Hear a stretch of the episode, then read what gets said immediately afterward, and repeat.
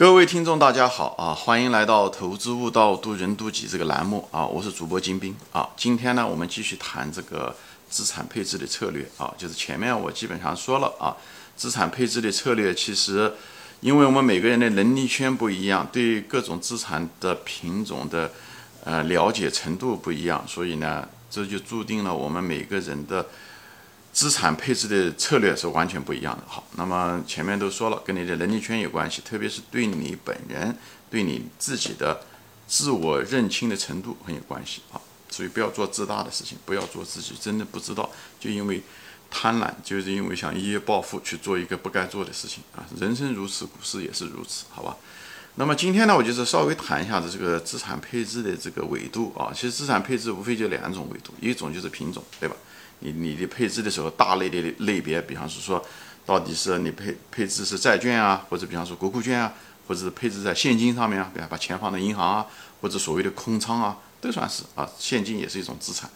那么或者是投资到股票上面啊，对不对？那都投资到股票上面的时候，可能就比较复杂。你是股票，你是买呃是一个股指呢，你还是买某一个行业的呃那个呃指数呢，还是买这个？呃，每个行业中的一个个体的公司呢，这个每人能力不一样，那么采取的策略也不一样。那么这个维度呢，就是所谓的品种的维度啊。另外一个维度呢，就是时间的维度，就是呃，比方说说你是在熊市中你应该持有股票呢，还是在熊市中呢持有别的东西？所以，呃，这个时间就是所谓的周期啊。每个呃品种它都有它的周期，对不对？房地产有房地产的周期，对不对？股票也有股票的周期。对不对？股市，而且在股市中的时候又有品种，比方说说美股，美股有美股的周期，比方现在美股就是在牛市的时候如日中天啊，它的末期的时候，那么中国呢可能是处于这种熊市的结束，牛市的开始这种情况。所以讲牛市会不会一直上去，谁都不知道啊，谁都不知道。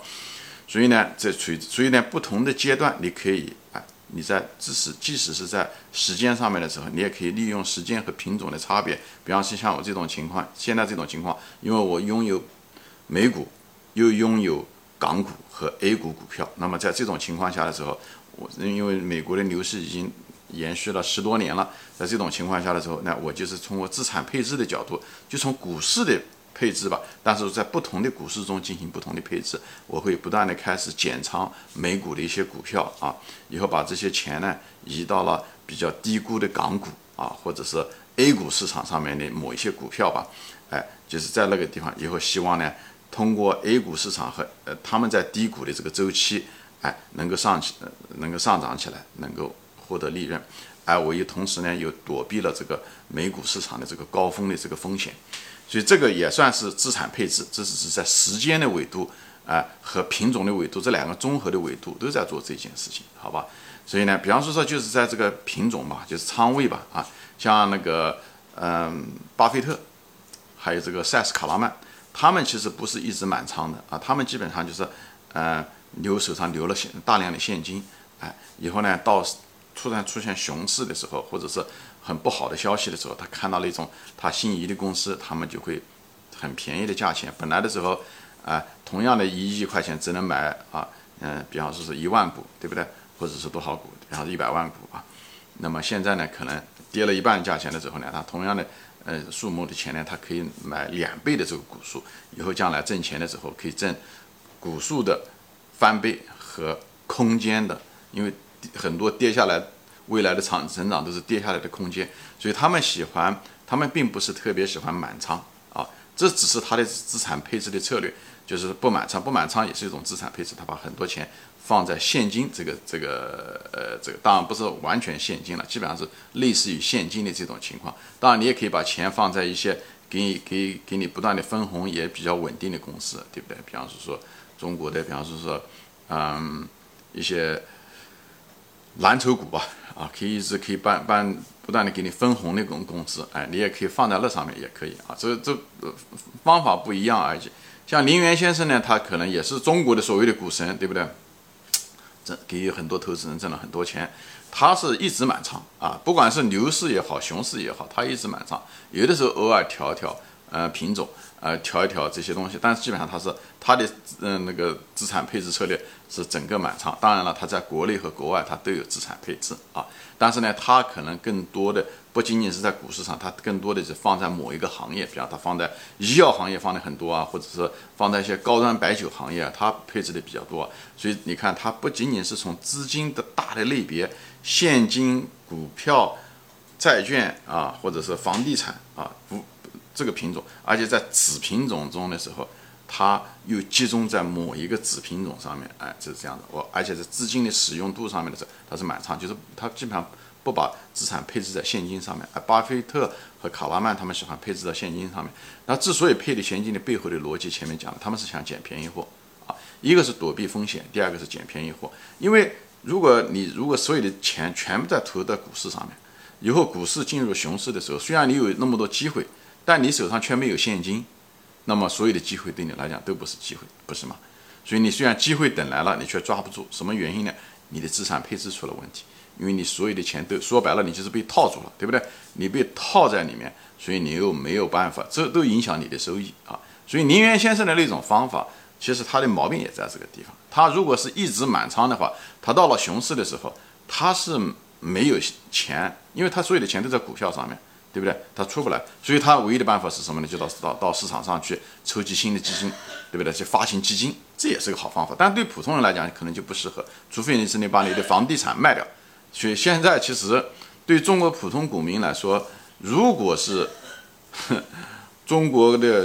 那股市如果再往下下跌，你如果手上有多重嗯多套房产的话，我是建议你可以卖掉一两套房产啊，除了你自用的房产之外。你应该去卖掉一两套，买中国股市啊，嗯，中国股市相对来讲处于一种不是很高的一个位置，其实是一个不错的一个一个选择。特别是中国现在股股市进行了这十年来进行一系列的改革，呃，注册制也好，啊，前面几年的那个嗯大股东减持也好等等，渐渐的走向了正轨。所以呢，这种情况下，中国股市有可能未来。随着人民生活的提高，收入的增加，对这个商品化的程度越来越高，哎，它有可能是一个很不错的一个牛市。所以，而我个人认为，就是我现在谈，我之所以谈不谈不，并不是在谈我我我的投资观点，我是在这地方谈的，就是现在用当下做个例子来谈。未来是怎么一回事？情，比方说现在房地产，中国房地产已经进入了个一个一个高点，对不对？每个城市也许有地域化的差别啊。深圳的房价的前前途跟呃中国的一个五线城市的这个，嗯，比方说东北的鹤岗的，他们可能是不一样的一个一种状态，呃，泡沫程度也不一样，好吧？就是呃，发展空间也不一样。但这种情况下的时候，那那是总体来讲，中国的房地产很可能走向了一个不一定说是拐点嘛，但至少成长的空间已经有限。也毕竟老龄化等等这种对房子的需求以后不会那么大啊，有很多老人都可能要进老人嗯那个老人公寓了啊，就是我我这地方不谈本身，我觉得在这种情况下的时候，那处于这种历史的节点这个地方的时候啊，投作为一个投资人来讲的时候，那么房地产有可能出现啊，你说是暴雷也好，还是呃怎么样也好，这个地方争议很大啊，这但是我认为。基本上到了一个很高的一个位置啊，就像美国的股市的，呃，美股的这个情况是一样，它也到了高的位置。但是我话又说回来啊，从长期的角度来说啊，我个人认为，就是这么多年吧，世界上最好的股市、最好的资产，股市资产是在美国股市，因为它有创新能力，它法律比较健全。那么，那么在中国的呢，就是其实中国的房地产其实是一个不错的啊。我不是讲未来怎么样，我不知道，但是到现在为止。是这样子的一个东西，因为中国，嗯，需求很旺，对吧？人口那时候以后呢，文化这种结婚文化，结婚就得买房子等等这种，而且发展阶段不一样，因为以前的人大家居住的都是比较，呃，呃有限，有突然之间在几十年中，大家都解决了房地产的问题，所以，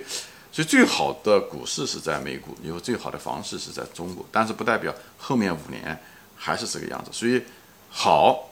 跟。它阶段性有一定的关系，就像美股一样，美股现在就属于嗯嗯牛市的末期，这时候的时候我不会买，并不是因为美股好我就买，这个是一个时间性和它的特点是两两码事情。我在这地方再顺便说一下，因为有些人问到我这些问题，我就顺便借这个机会呢就说一下子。所以作为一个资就是资产配置者，你是怎么样看待这个问题呢？你无非就看一个是看类，对不对？你的能力圈怎么样？你懂多少？这是一啊，这是最重要的。你不要做傻事，你明明只是知道一，你却认为你懂八，那么这个一定要出大问题啊。所以呢。这是一对对内你要认清，对吧？对于二对外的时候，你要了解品种，就是你要了解风险，就是外在的风险和收益的概率性，对吧？那么中国的时候，这房地产是从大概率事件上，房地产就是个就是一个灰犀牛。它这个灰犀牛的是什么意思呢？就是有可能房地产要出事情啊，或者是至少没有太多的增增长空间。这时候的时候，这种风险在不断的在增加的时候，收益以后将来。嗯，有限的时候，那这时候你应该，你你你的，如果你的仓位、你的资产，所有的资产，比方说你你所有的钱都在房地产上的时候，特别你还用了杠杆的人，那么我建议你也得把这东西渐渐的要退出来，离开这种现在风险在增加、收益未来的未增长空间有限的这种情况下的资产，移开，啊，放在一个低风险、将来未来成长空间比较大的地方，比方港股啊这些东西，你都可以投啊。我这地方不是提供。我再说一遍，我只是拿这个做一个例子来谈怎么样的思考资产配置。因为大多数你如果是个股神，你就不需要资产配置，你就买了股票，那几家公司像巴菲特那样的。问题是我们大多数人不是股神，对不对？所以没有办法，资产配置是没有办法的办法，没有办法的。就对大多数人来讲，所以打这种时间差，比方说我从美股移到港股，对不对？这也是时间差啊，就是这是一种优化。说白了，资产配置，嗯。呃，我个人认为，你真要是从理想的角度来讲，其实也是一个，我个人不认为是最重要的啊。嗯，你只是一个优化的一个东西，就是优化的一个东西。但是这个东西在大的时间周期、大的历史背景和经济发展，特别是国家的经济周期也好，世界的经济周期也好，这个产品的资产的风险的这种情况下的时候，啊，这种需要呃搬砖还是有必要的啊。所以，那么我现在就是再谈一下是什么呢？就顺便给大家提一下子啊，就是投资是一个概率，是一个风险，因为没有人知道未来，所以那代表是不是我们没有人可以预测未来？那是不是说你不可以预测未来，是不是你就不应该思考未来？那只是两码事情啊。所以呢，你未来还有一种可能性，所以你要你要投资永远要有一种概率的思维来思维你的未来的风险。和未来的收益，也就是概率和赔率的思维。我专门有一系列节目谈到概率和赔率。那么谈到房地产的时候，就是这样子的。就房地产经了这二十年、二十多年的大的周期以后，它已经进入了它的牛市的末期，牛市的末期。至于它怎么样的下来，谁都不知道，是一种剧烈的形式跌下来，还是对吧？这种空间的跌的形式、暴雷的形式出现，还是呢，慢慢的呢，国家发股票，国呃国家发。钞票以后把这个泡沫慢慢的挤掉，那么这房地产呢可能没有出现这样暴跌，它只是通过时间来争取空间的形式，把它这个泡沫慢慢的消化掉。这两种形式谁都不知道，因为这取决于没有人可以预测，因为这是取决于国家的意志和国家的态度，好吧？也就是国家的这个财政和货币制度啊，还有还有各种各样的无法预测的一些机缘。所以我觉得这方不错，但是呢，我在这方说提供一种可能，因为作为一个投资者来讲啊，你必须要想到各种可能。就像我说的啊，呃，黑天鹅，我我说的中国最大的一个黑天鹅，有可能把股股市市场关掉。我不是它很有可能，我只是它有这种可能，啊，这种可能也许非常非常小，千分之一甚至是万分之一。但是作为一个投资者来讲，你必须要认识到这种可能，虽然它概率很小，但赔率很大，对吧？如果关的话，你可能真的没钱了。所以这种情况下的时候，这种东西还是需要考虑，就像你闯红绿灯一样的，对吧？闯红绿灯被撞到的可能性很小，但撞到了要就要你的命。所以这种情况下，作为一个投资者来讲，我们要抱着一种严肃理性的态度，必须要思考的，必须要考虑。你不能就是因为只考虑概率，说啊不大可能，你就不去思考它。这个时间长了会出问题的。就像经常闯红绿灯的那个家伙是一样的，他一辈子他老是有这种思维的时候，他就会出现悲剧啊。所以呢，一旦发生就会，但愿永远不会发生啊！就像我们买保险，买保险不是为了啊，希望那个事情发生，是一旦那个事情发生的时候，你不会死无葬身之地，讲的是这个东西，不明白？我们希望它发生，这是个逻辑上的一个盲点，很多人老是犯这个错误啊！我就在这方再点拨一下，再再说一下吧啊，再说一下这个事情。那么现在谈到的是什么呢？就是作为一个投资者来讲，回到原来的主题，就是你要得考虑到各种可能，你能想到的可能都想到。以后你来想到一旦发生的时候，你这样子的话，你做决定的时候呢，就是容易做决定，你不会惊慌失措，或者是，嗯，平时的时候懵懵懂懂，以后那危机发生的时候，它不是，其实不是一天发生的啊，它不是一一一个瞬间发生的，它其实它有一个过程，哪怕是再剧烈的危机，它都有些前兆。你如果是对这些可能熟视无睹，你头脑里面也没有这概念，你也从来没想过，那么它发生的时候，你真的是熟视无睹，最后。发生的很剧烈的时候，你才知道，那时候你已经想逃都逃不出去了。所以就像一个电影院失火一样，电影院失火的时候，你如果你如果考虑到电影院有失火的可能性的时候，所以一点点那种细微的那种烧焦的味道，你就会很警惕，你可能马上就采取行动，而不是觉得无所谓，啊，可能是嗯别的什么原因。最后那个整个电影院烧起来的时候，大家都往一窝蜂的往一个出口出的时候，那你最后不是被烧死就是被挤死。所以这个就是无知啊！你对风险的控制，你说电影院会发会被烧掉的可能性多大？嗯，没多大，它它也是万分之一或者千分之一，对不对？但是你必须有一个那个意识，你不要草木皆兵，但是有这个意识很重要。我谈到的东西在投资中的时候都是这样，因为这是一种投资中一种叫做长尾效应，就是每个事情每个悲剧的一种可能性发生的概率都非常小，但是很多种悲剧。就组合在一起的时候，这种概率就很大，就像有嗯，就像人得病一样的。有人得病的时候叫，哎呦，他这个病是非常罕见的病，但是有因为有千百种罕见的病，最后你得到了一种罕见的病的概率其实并不算小，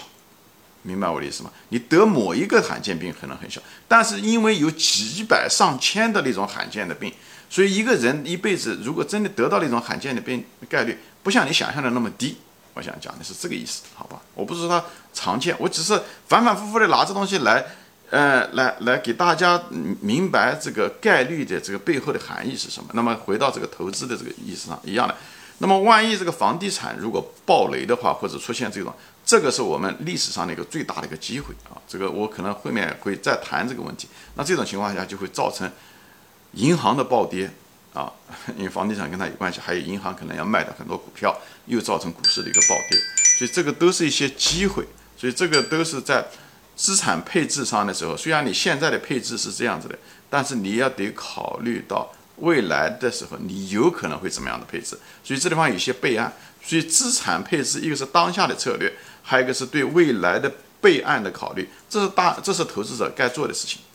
就像一个将军打仗一样，将军打仗的时候不会一根筋的想到这个战场发展一定是我计划的那样子的。将军打仗的时候，他百分之九十的时间都在考虑着，就像粟裕淮海战役是一样的。他每次考虑的，一旦这个事情发生，我没有想到的时候，我的备案是什么？一旦这种情况下发生的时候，为了，所以他有无数种备案。以后他在考虑着，因为市场上面的时候，战场瞬间万嗯嗯瞬息万变，那股市没有那么瞬息万变，但是他的思维方式是这样，因为他都是博弈。它都是一种变化，所以这时候的情况下，你如果有备案去想这个东西的时候，你反应会比别人快。就像那个电影院逃出去的是一样的，你逃出去的是比别人快。你那个出口的时候还没有被人挤住的时候，你首先逃出去，你以最低的成本脱离那个风险之地，好吧？行，今天我就说到这里啊，谢谢大家收看，我们下次再见，欢迎转发。